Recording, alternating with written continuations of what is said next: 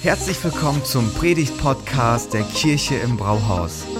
Wir als Kirche lieben das Leben und wir hoffen, dass dich diese Predigt dazu inspiriert, dein bestes Leben zu leben. Viel Spaß beim Zuhören.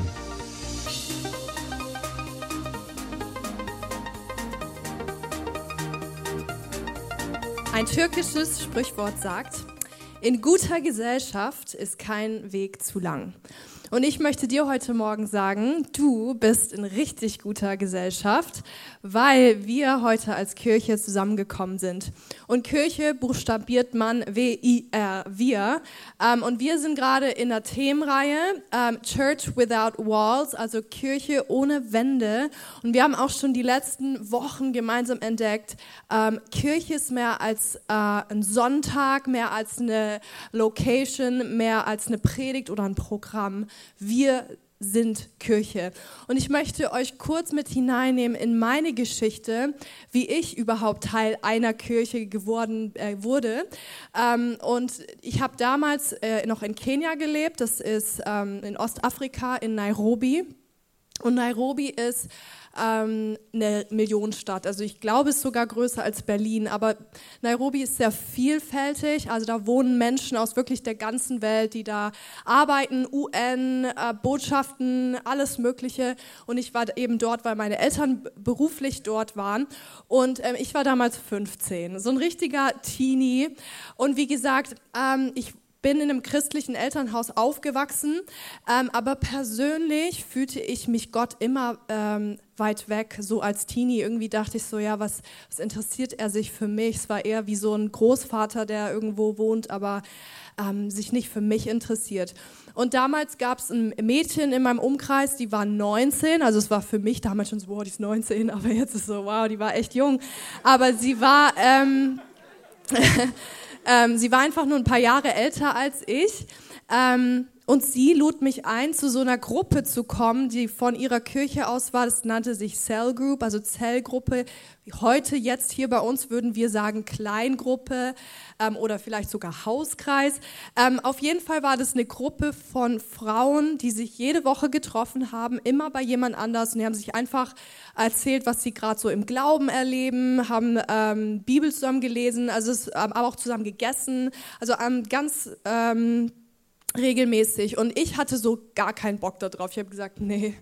Ähm, und sie hat aber nicht aufgegeben. Ich weiß nicht, wie oft sie mich gefragt hat, aber irgendwann habe ich gesagt, okay, ich komme mit.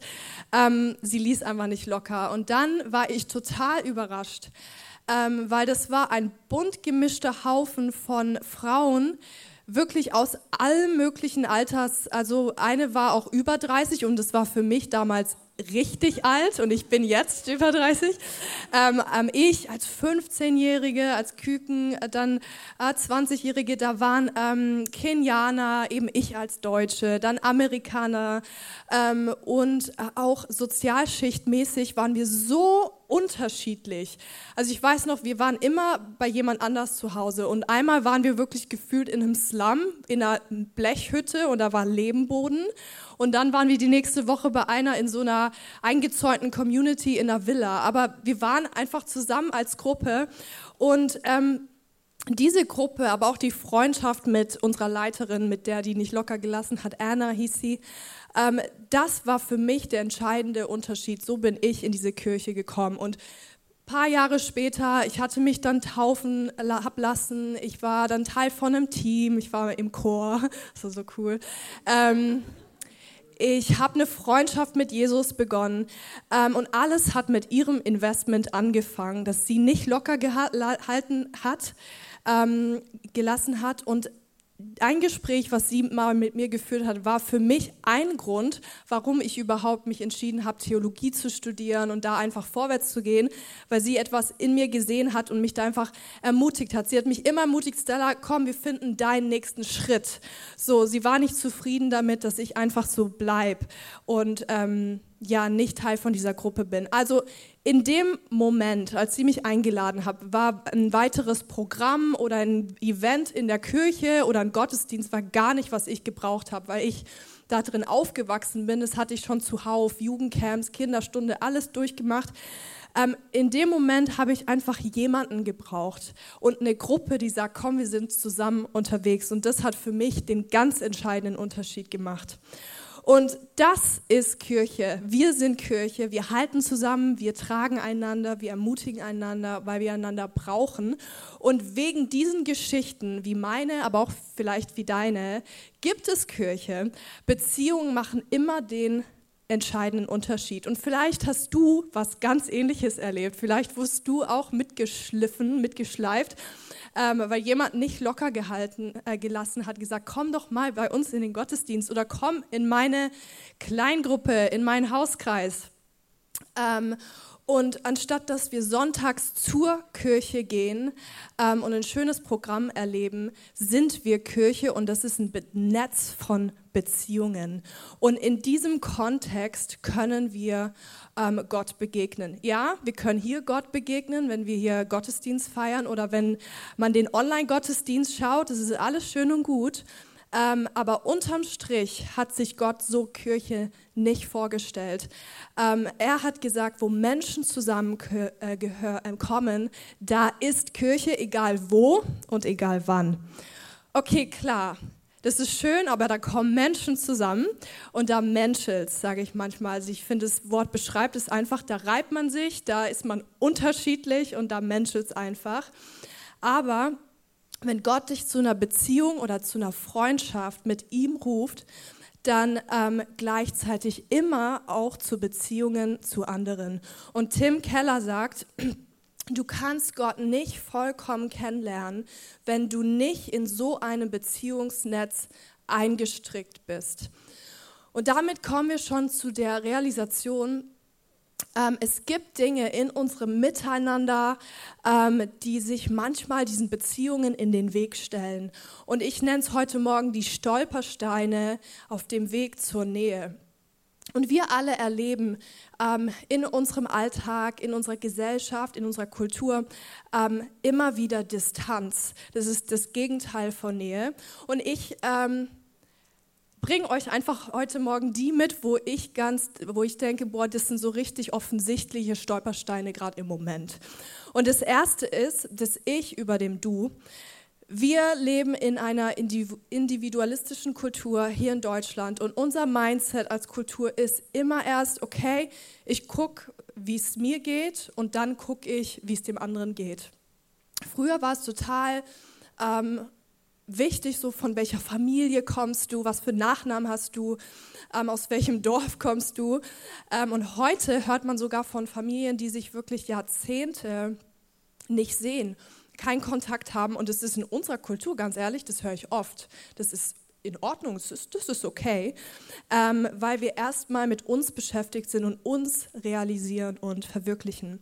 Und das kann zu einem echten Stolperstein werden. Das bringt eine ähm, Kühle in unser Miteinander und fördert nicht die Nähe. Das zweite ist, das habe ich genannt, Vorsicht, Abstand, weil das muss ich jetzt einfach sagen.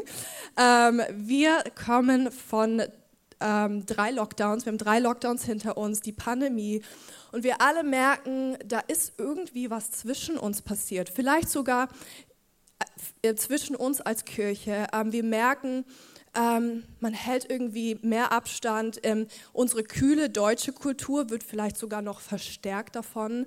Und neulich beim Arzt, wir hatten alle eine Maske auf. Ich komme ins Wartezimmer, setze mich hin und die Frau neben mir räuspert sich und schiebt ihren Stuhl weg.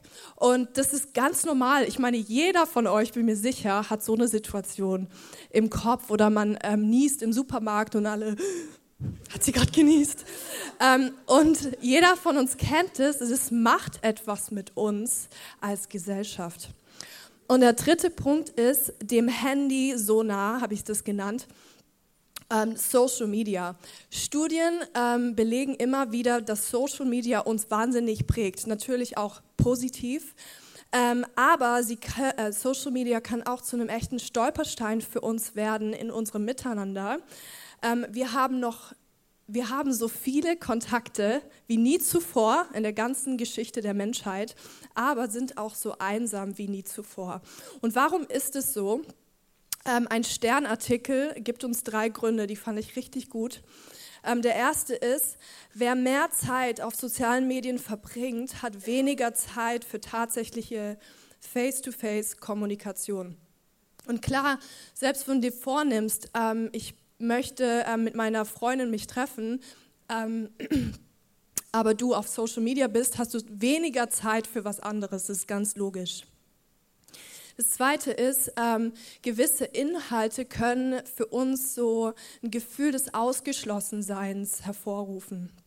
Ähm, Bilder von Partys oder Unternehmungen, die wir sehen, da waren unsere Freunde und ähm, wir fühlen uns ausgeschlossen. Einen Moment.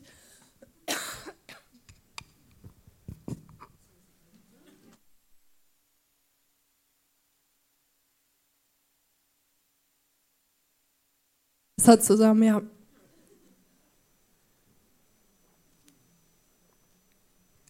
Sorry Leute, im ersten Gottesdienst war auch schon meine Stimme komplett weg. Damit müssen wir jetzt ein bisschen leben, wenn ich ein bisschen was zwischendurch trinke, okay?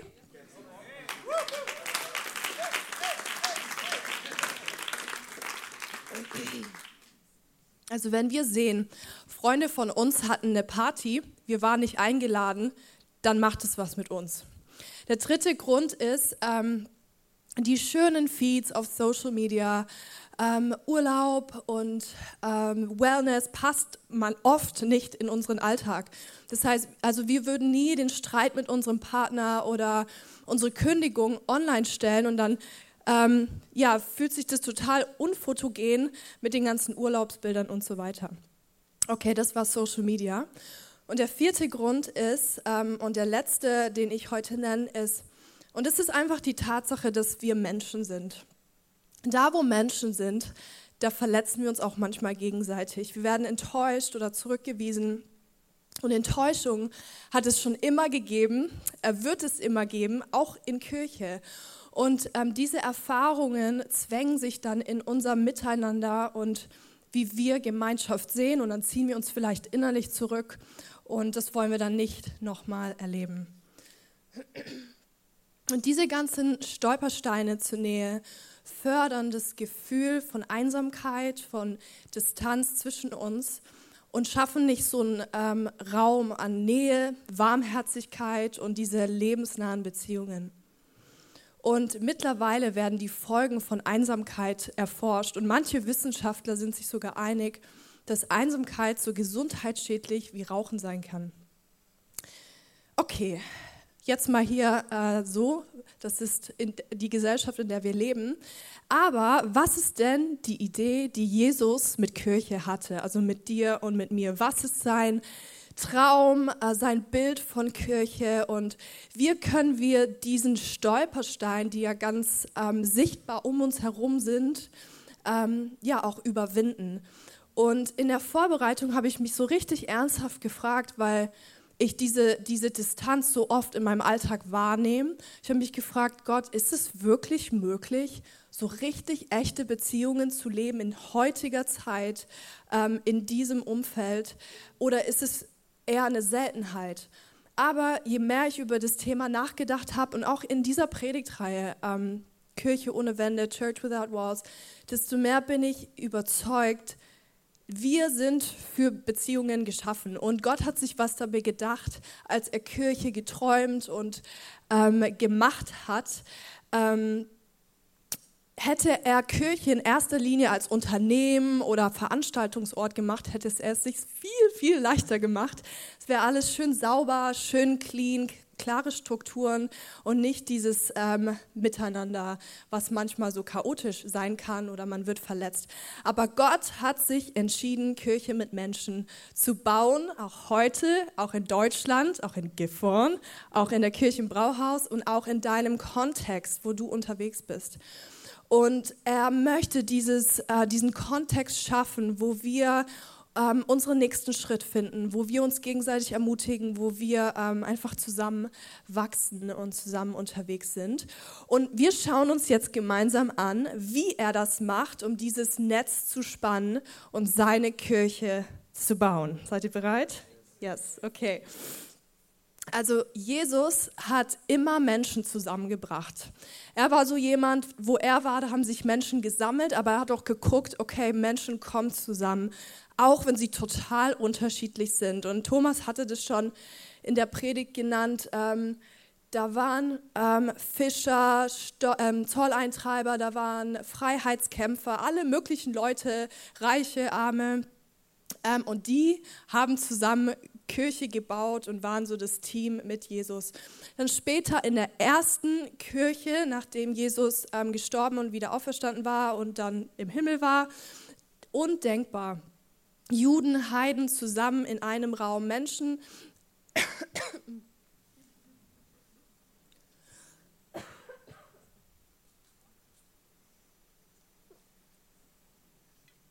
Sorry Leute, ich weiß wirklich nicht, was los ist.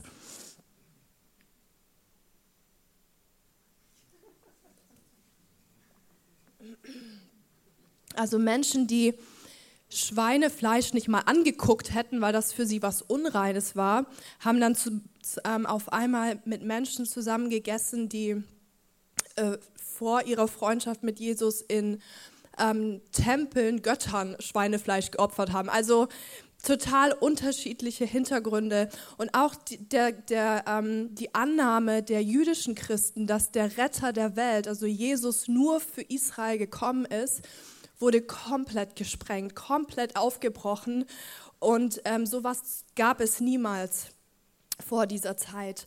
Das heißt, die erste Kirche war ein richtig bunt gemischter äh, Haufen von Leuten, die vorher niemals den gleichen Raum betreten hätten. Es war ganz schön radikal. Aber wenn wir erleben, wie Jesus uns seine radikale Gnade zeigt, also dass wir nichts von uns aus tun müssen, um uns Gott zu beweisen, um ihm nah zu sein, ähm, wenn er uns zeigt, hey, ähm, du kannst immer zu mir kommen ähm, und dieses Geschenk erleben ähm, und dann jemandem begegnen, der das Gleiche erlebt hat, ähm, dann bringt es etwas Tieferes in unsere Beziehung rein. Also ich sage mal eine tiefer liegende Ebene in unserer Identität, die uns dann miteinander verbindet. Auch wenn dann äußere ähm, Faktoren uns eigentlich voneinander trennen müssten, ähm, die werden komplett aus dem Weg geräumt und umgeworfen, ähm, ja sogar unbedeutend. Und dann werden wir wortwörtlich Kirche ohne Mauern. Und ich sage nochmal in Bezug äh, von Thomas, den du gemacht hast. Wir sehen den anderen nicht durch eine Brille der ähm, Politik oder Kultur, ähm, sondern durch die Brille des Glaubens. Und das ist das, was uns zusammenhält. In Kolosser 3, Vers 11 steht, was diesen neuen Menschen betrifft, spielt es keine Rolle mehr, ob jemand Grieche oder Jude ist, beschnitten oder unbeschnitten, ungebildet oder sogar unzivilisiert, Sklave oder freier Bürger. Das Einzige, was zählt, ist Christus. Er ist alles in allen. Und in der Kirche, oder soll ich sagen, ähm, unter der Kirche, weil wir sind ja Menschen und kein Ort, ähm, kommen Menschen zusammen, die sich auf der Straße und in ihrem Alltag niemals begegnet wären. Ähm, was wäre das bei uns? Ich habe einfach mal gedacht, es wären Mamis, Rentner, ihr Fauler, Pflegeeltern, Führungskräfte bei VW, Schüler, Witwen, Brasilianer, Deutsche, Kenianer, gesprächige Menschen, introvertierte Menschen. Tagesmütter, Studenten, Schwangere, Handwerker, Personalassistenten, Lehrer, Azubis, also die Liste ist wirklich endlos. Ähm, so unterschiedlich, aber trotzdem gemeinsam ähm, unterwegs und der gleiche Glauben. Und ich hatte diese Woche ein Gespräch mit einer Person, sie kommt ähm, aus einem ganz anderen Land äh, in Afrika, also gar nicht aus Europa. Ähm, und sie meinte, Stella, weißt du, Kirche ist für mich der einzige Ort, wo ich reinkomme oder wo ich hinkomme und erstmal nicht die Fremde bin und erstmal nicht diejenige bin, oh, Deutsch ist aber nicht ihre Muttersprache. Und sie wird einfach als Person so angenommen, ähm, weil alle Unterschiedlichkeiten komplett egal sind. Ähm, Vielleicht sitzt du heute Morgen hier und dir fällt eine Person ein, wo du denkst, so ja, wir sind ganz schön unterschiedlich. Vielleicht ist sie viel jünger, viel älter, ähm, ganz anderen Hintergrund als du oder so ganz andere Persönlichkeit und denkst so ja, auf der Straße hätten, wären wir uns jetzt nicht ähm, hätten wir kein Gespräch angefangen oder wären uns nicht begegnet. Und der zweite Punkt ist, zeig mir dein Herz. Ähm, was meine ich damit?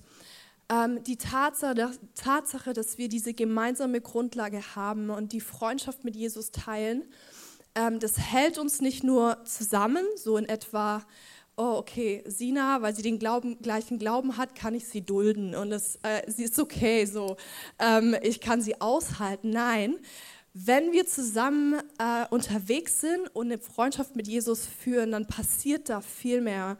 Ähm, dann werden wir befähigt, den anderen zu lieben und unsere Herzen verbinden sich miteinander.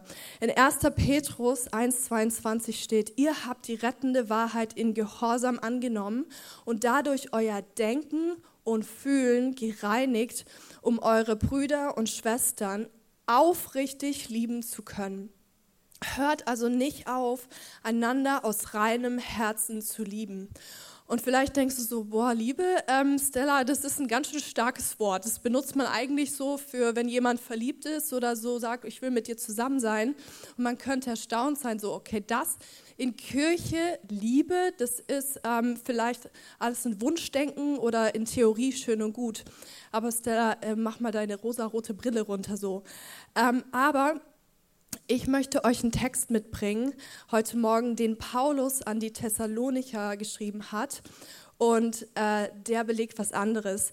Das damalige Thessalonich, das war eine freie Stadt, ähm, die von ihren eigenen Bürgern regiert wurde. Also das war so richtig kunterbunt. Ähm, Griechen, Römer, Juden, ähm, zweitgrößte Stadt in Mazedonien am Meer. Das heißt, der Arbeitsmarkt war auch entsprechend aufgestellt.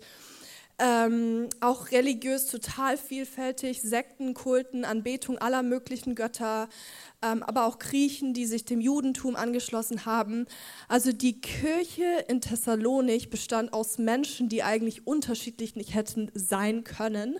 Und Paulus schreibt an die Thessalonicher in 1. Thessalonicher 2 ab Vers 7. Wir hätten das Recht gehabt, von unserer Autorität als Apostel Christi vollen Gebrauch zu machen. Stattdessen sind wir behutsam mit euch umgegangen, wie eine Mutter, die liebevoll für ihre Kinder sorgt. So sehr hatten wir euch ins Herz geschlossen. Ihr wart uns so lieb geworden, dass wir mit ebenso viel Freude, wie wir euch das Evangelium weitergaben, auch unser ganzes Leben mit euch teilten okay, nein, es ist kein Brief von einem Papa an sein Kind oder Kinder, sondern Paulus, der an eine Kirche schreibt, in der er gar nicht mal so viel Zeit verbracht hat im Vergleich wie bei anderen Kirchen. Also Paulus war ja ganz viel unterwegs und das ist der Paulus, der, der eigentlich der, einer der gebildesten Menschen war zu der Zeit, der äh, gefühlt äh, fast die ganz, das ganze Neue Testament geschrieben, also gefühlt geschrieben hat. Ähm, und Paulus war für die damalige Zeit in der Bildung eigentlich wie so in der Champions League. Ähm, heute vielleicht wie so ein Uniprof, aber auch international bekannt. Und Paulus schreibt diesen Text, der so warmherzig ist an Sklaven, an Ungebildete, an damals ungehobelte gesehene Menschen in allen möglichen Kirchen und eben auch an die Thessalonicher. Und er berichtet von einer Zeit, also er sagt ja, wir haben diese Zeit verbracht, in der er sie ins Herz geschlossen hat und sein ganzes Leben mit ihnen teilte. Was sagt uns das? Okay, da ist irgendwas passiert. Die sind oft zusammengekommen, die haben oft zusammen gegessen, die haben geweint, gelacht. Ähm, und ich glaube, Paulus hätte sich gerne mit Wissenschaftlern und Theologen und Philosophen der Stadt zusammengesetzt, weil das war so auf seiner Ebene intellektuell. Oder er hätte auch eine VIP-Lounge irgendwie äh, einrichten können äh, in der Kirche.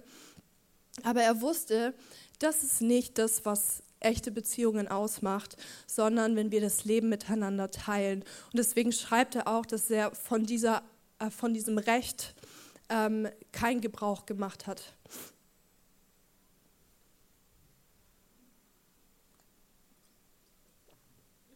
Ruf, du bist die Beste. Dankeschön.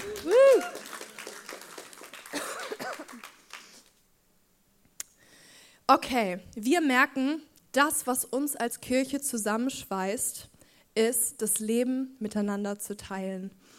Und wie kann das ganz praktisch aussehen? Ähm, ich habe mich das auch gefragt und ich glaube auch nach dieser ganzen Zeit, jetzt so die letzten zwei Jahre, ähm, können wir neue Schritte gehen, um das Leben miteinander zu teilen. Und der erste Schritt ist, lass andere an dich heran. Und ich finde es so krass, weil Paulus war damals eines der gefragtesten Leiter und der hat sich mit Leuten, die überhaupt nicht auf seiner Ebene, sage ich jetzt mal so, ähm, kulturell und Sozialschicht an einen Tisch gesetzt und die haben das Leben miteinander geteilt. Das warnt uns davor, nie an den Punkt zu kommen, wo wir denken, wir stehen über jemanden. Ähm, oh, mit dem rede ich jetzt nicht. Oder oh, weil sie ein bisschen komisch ist, ich gehe ihr lieber aus dem Weg. Also lass andere an dich heran. Das zweite ist, sei authentisch. Be real. Sei du einfach selbst in deiner Art, in deiner Persönlichkeit. Ähm, und du musst in der Kirche im Brauhaus nichts vormachen, aber gleichzeitig auch zeig dich einfach selbst, lass andere dich kennenlernen. Ähm, dein Humor, deine Gedanken, deine Gefühle und teil einfach dein Herz und sei authentisch. Und das dritte ist, teile deine Zeit. Ja, jeder von uns hat 24 Stunden ähm, und jede Minute, die wir mit jemand anders teilen, schweißt zusammen. Und wie du das Leben mit anderen teilst, dem sind eigentlich keine Grenzen gesetzt. Ähm, Thomas und ich zum Beispiel lieben es einfach mit Leuten zusammen essen, ohne Agenda, ohne Plan, einfach so, okay, wir gucken mal, wie lange das dauert, aber ähm, wir essen einfach zusammen und haben eine gute Zeit. Und ich finde es auch so cool, ähm, dass das Mami-Café jetzt wieder gestartet ist. Mamis mit ihren Babys, die vielleicht sonst zu Hause wären, weil sie gerade ein Kind bekommen haben, kommen zusammen und verbringen einfach den Vormittag zusammen. Das ist so cool und so wertvoll. Und das vierte ist, frage nach. Kennt ihr das? Der Gottesdienst ist vorbei. Ihr steht da so und auf einmal landet ihr so mit jemandem. Ähm, äh, so neben euch, den ihr nicht kennt oder den ihr noch nicht so gut kennt und dann denkt man so, ähm, ich hole mir mal einen Kaffee und dann beginnt man kein Gespräch. Ähm, aber das Leben miteinander zu teilen, ähm, bedeutet auch manchmal einfach ganz ehrliches Interesse. So, hey, wie heißt du denn? Äh, was machst du denn so unter der Woche? Und einfach Fragen zu stellen, um ein Gespräch aufzubauen. Und ich weiß, das ist nicht immer einfach, gerade für die, die ähm, introvertiert sind. Ähm, aber es darf uns auch mal herausfordern, ähm, jemand anders, der auch Teil der gleichen Kirche ist, kennenzulernen. Und an dieser Stelle muss ich sagen, dass ich mich so sehr auf nächstes Jahr freue. Wir wollen nämlich als Kirche ähm, im Februar mit unseren Live-Groups starten. Okay, Live-Groups, Stella, erklär mir kurz. Wir nennen sie Live-Groups, weil wir das Leben miteinander teilen. Das soll jetzt nicht sich cool anhören, sondern die sind dazu da, dass wir das Leben miteinander teilen. Und im Gemeindeforum im 6, am 6. Oktober jetzt, übernächste Woche, kannst du mehr darüber erfahren. Da wird es dann mehr darum gehen, wie das aussieht und so weiter.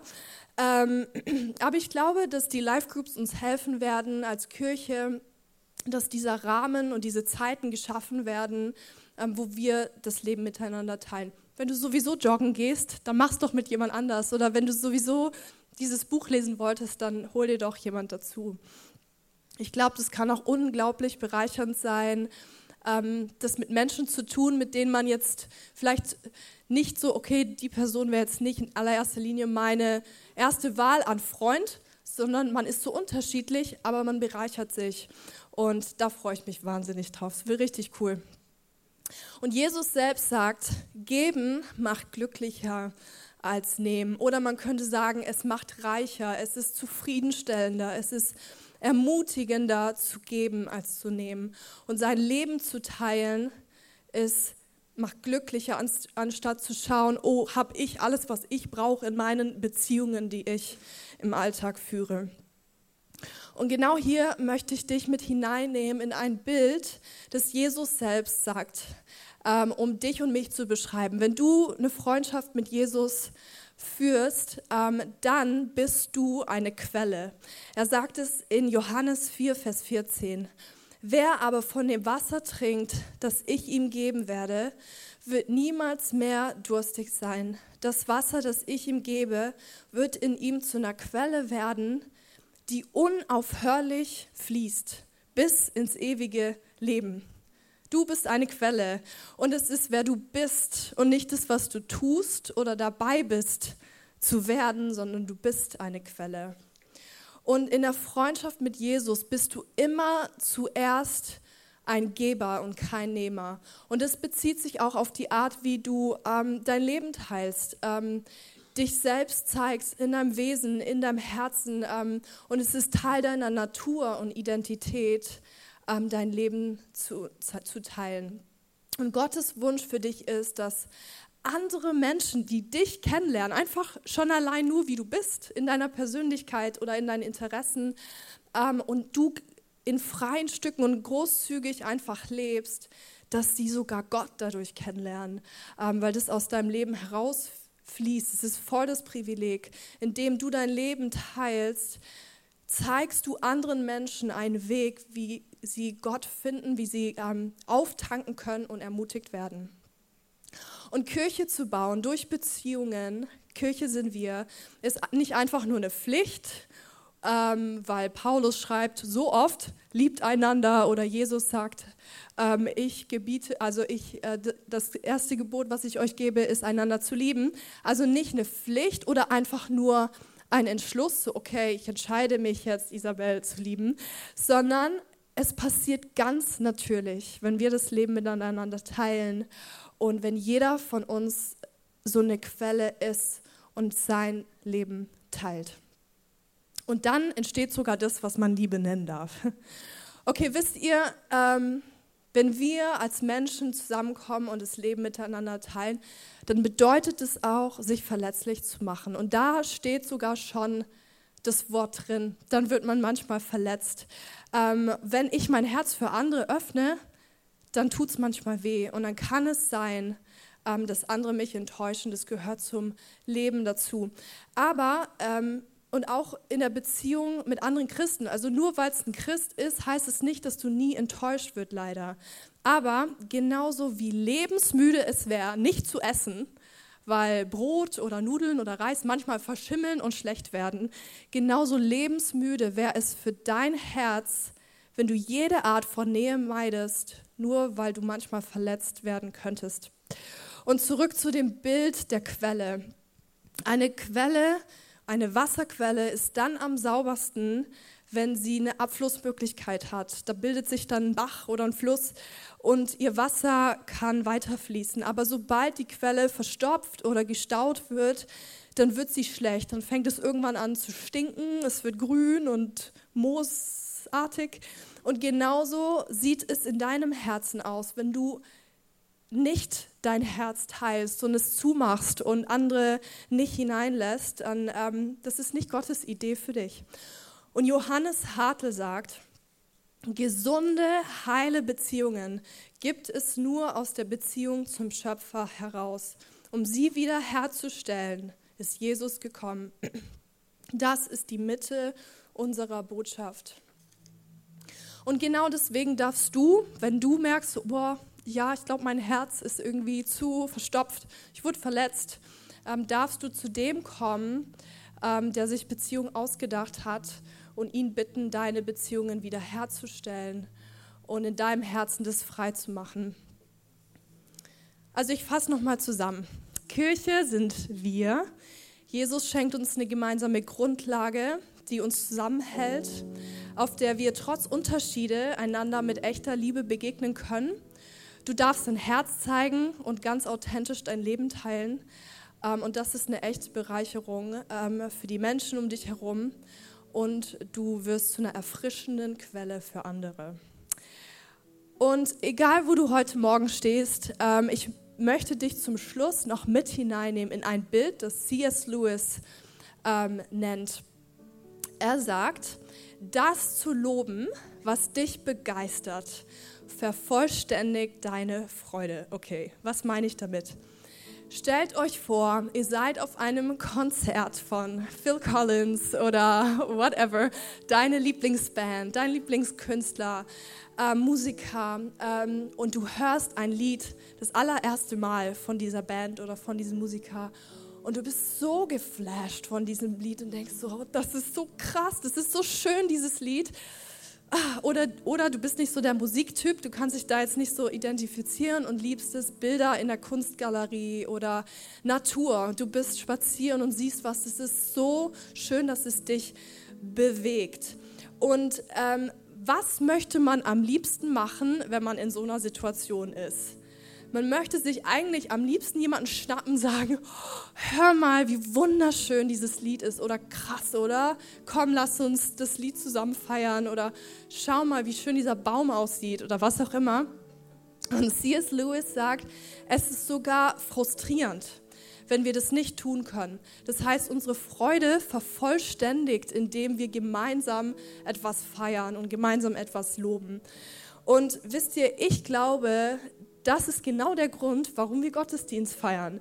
Ähm, wir haben es mit einem Gott zu tun, der so groß ist, der ähm, diese Welt geschaffen hat, der die Natur geschaffen hat, der alles Schöne, ähm, von dem alles Schöne kommt, alles Gute kommt von ihm. Er ist Liebe in Person und um das zu zeigen, ähm, ja, gibt er uns liebevolle Hints im Alltag oder mischt sich manchmal in unser Leben ein und macht sich selbst sichtbar durch die Bibel, durch andere Menschen, einfach durch schöne Dinge. Und das ist ein Grund, jemand zu packen, sagen, komm, wir feiern Gott zusammen, weil man so ähm, überwältigt ist von ihm. Schau mal, wie groß, wie krass, wie, ähm, ja, wie, ähm, ja, auch wie er seinen Plan einfach manchmal durchzieht und wo wir einfach als Menschen nicht mitkommen. Komm, wir loben ihn zusammen. Und das vollendet unsere Freude über Gott. Und das machen wir gleich gemeinsam. Ähm, ihr könnt schon mal aufstehen, die Band kann schon mal auf die Bühne kommen. Wir werden einfach gleich Gott zusammen feiern und uns auf ihn ausrichten. Und vielleicht bist du hier und denkst so, boah, das, ähm, ja, wirst du, Gott, also über ihn nachzudenken, berührt mich vielleicht jetzt gerade gar nicht so. Äh, ich bin da gar nicht so begeistert drüber. Dann nimm doch einfach diese Zeit und fokussiere dich auf ihn und schau einfach mal, ähm, was passiert und lass vielleicht dein Herz zu, auf Gott zu schauen und zu sehen, wie schön und wie krass Gott eigentlich ist. Vielen Dank fürs Zuhören.